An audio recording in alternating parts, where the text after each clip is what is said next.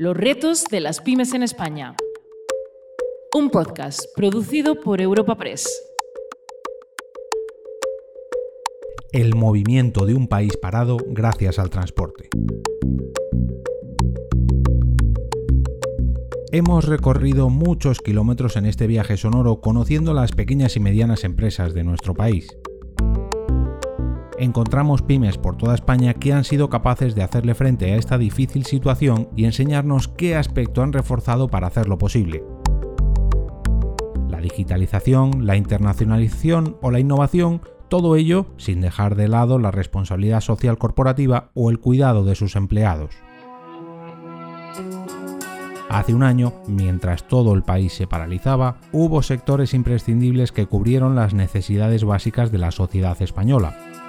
El ámbito sanitario o el alimentario cuidaban y abastecían a los habitantes de los pueblos y ciudades españolas, pero ¿cómo llegaban los suministros necesarios a todos esos puntos? Gracias a unos héroes silenciosos.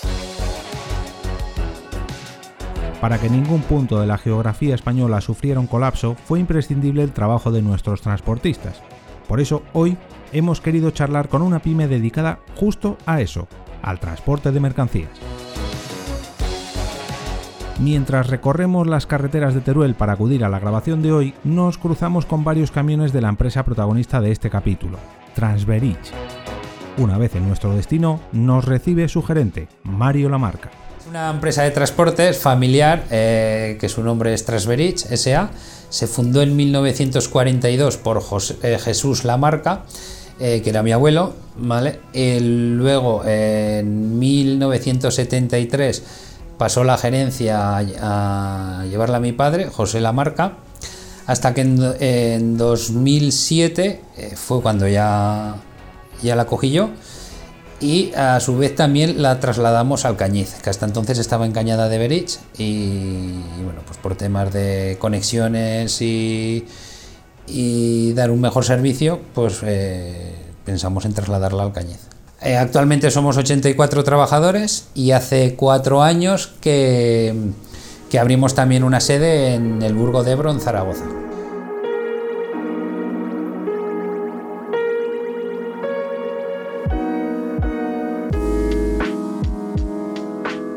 Cuando pensamos en el transporte o la logística, lo primero que se nos viene a la cabeza es el traslado de mercancías, pero no siempre se trata de entregas, sino también de recogidas. En ocasiones, esas retiradas deben ser muy especializadas, ya que pueden tratarse de materiales peligrosos, algo que conocen bien en Transverich. Fundamentalmente en el transporte, el transporte y logística, y uno de los mm, del los campos fuertes nuestros sería el tema del residuo, tanto eh, residuo eh, peligroso como no peligroso, ADR, y hace eh, un par de años que sacamos también los permisos para poder realizar fibrocemento, ya que era una cosa demandada por nuestros clientes. Hace unos meses vimos como el encallamiento de un solo barco ocasionó el bloqueo de miles y miles de toneladas de mercancías por todo el planeta. El transporte es un sector fundamental para el desarrollo de cualquier economía y para el buen funcionamiento del resto de empresas a las que brinda servicio.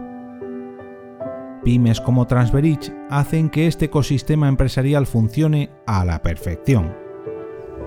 Eh, pues bueno, nuestro principal reto y desafío pues es el día a día a dar servicio a todos nuestros clientes eh, y solucionar pues, cualquier problema que, que les surja y darles un, servicio óptimo para que puedan ser eh, competitivos en el, en el mundo laboral.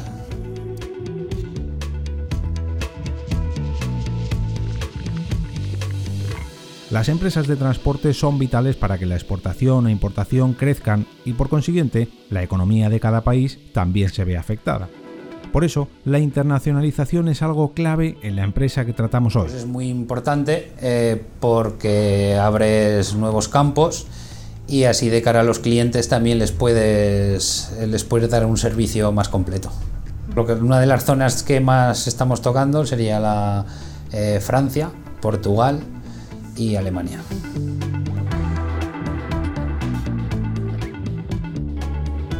Si hay un avance que ha sido vital para el desarrollo del transporte ha sido la digitalización. A todos nos gusta saber dónde se encuentra esa compra que hemos realizado por Internet, pero imagínate el valor que tiene para una empresa saber cuándo va a realizarse exactamente una de sus entregas.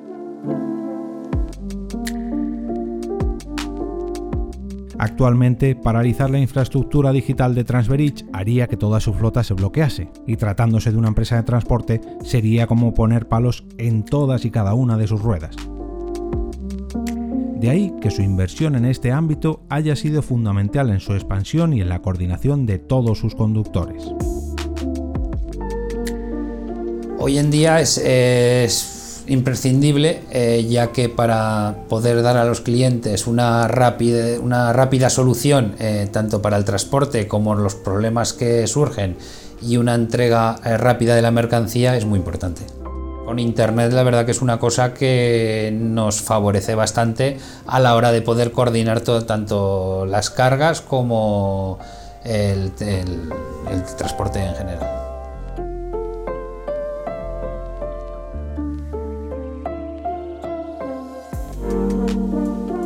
Este viaje sonoro que estamos realizando semana tras semana tiene un largo recorrido, pero para los profesionales del transporte es solo su día a día.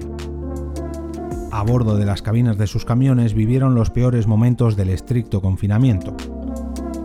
Nos gustaría recordar su gran labor para que toda la cadena logística del país no se paralizase y para ello hemos rescatado unas palabras del secretario general adjunto de la Confederación Española de Transporte de Mercancías, Dulce Díaz, en marzo del 2020. Bueno, el sector transporte es un sector absolutamente estratégico en esta crisis. Pensad que prácticamente el 100% de los productos que necesitamos con tanta urgencia estos días, me estoy refiriendo a medicamentos, alimentos, bienes de primera necesidad, equipamiento médico, llegan por carretera y en un camión. Por lo tanto, la labor que están realizando nuestros transportistas en estos días es esencial si queremos que nada se colapse. Durante el pasado año, la pandemia cambió nuestras vidas A muchos de nosotros nos cogió cerca de nuestros domicilios e incluso algunos de los que estaban alejados tuvieron tiempo de volver a casa. Sin embargo, para los profesionales del transporte esto no fue siempre así. Cuando el gobierno aprobó el decreto con el que catalogó algunas actividades como esenciales, las empresas de transporte lo tuvieron claro desde el principio. Su trabajo era fundamental.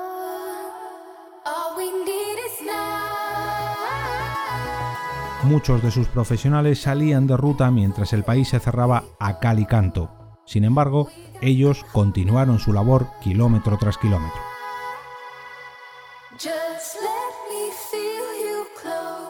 Pues los primeros días eh, fueron duros porque lo primero pues que los, conductores, los choferes eh, se encontraron con todo cerrado, no tenían pues ni dónde comer, ni, ni dónde ir al baño, no teníamos nada de información, eh, tanto en, supongo que en las empresas de transporte como las demás empresas.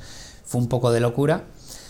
Y, pero poco a poco, pues bueno, eh, fuimos estudiando y pensando a ver qué podíamos, cómo lo podíamos orientar y poco a poco se fue remontando. Aún encontrándose con todas las dificultades posibles, los envíos, entregas y recogidas no podían detenerse, y por eso fue necesario tomar medidas para que, aun a riesgo de contagiarse, las posibilidades de ello fueran mínimas. Pues las medidas que se tomaron eh, fueron lo primero, porque como también hay un poco de caos con el tema de que no... Nos faltaba información por todos los lados. Entonces, pero bueno, eh, era un poco de psicosis, entonces lo que sí que del primer momento todas las semanas lo que se hacía era desinfectar los camiones, eh, que unos conductores no tocaran lo de otros conductores para no tener eh, evitar todos los contagios que, pudiéramos y luego lo que se le daba a cada a cada trabajador por los EPIs eh, necesarios para llevarlos tomar las mayores medidas que se pudieran siempre tanto mascarillas como guantes todo lo que necesitan se les proporciona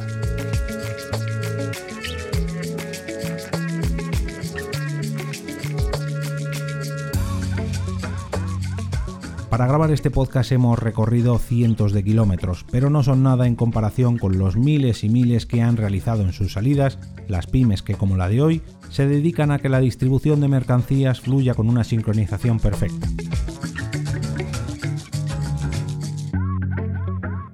Nos gustaría dedicar un pequeño homenaje a esos profesionales del volante, ya que su esfuerzo, al igual que el de muchos otros trabajadores esenciales, ha sido vital para que todos podamos afrontar el futuro con una nueva mirada.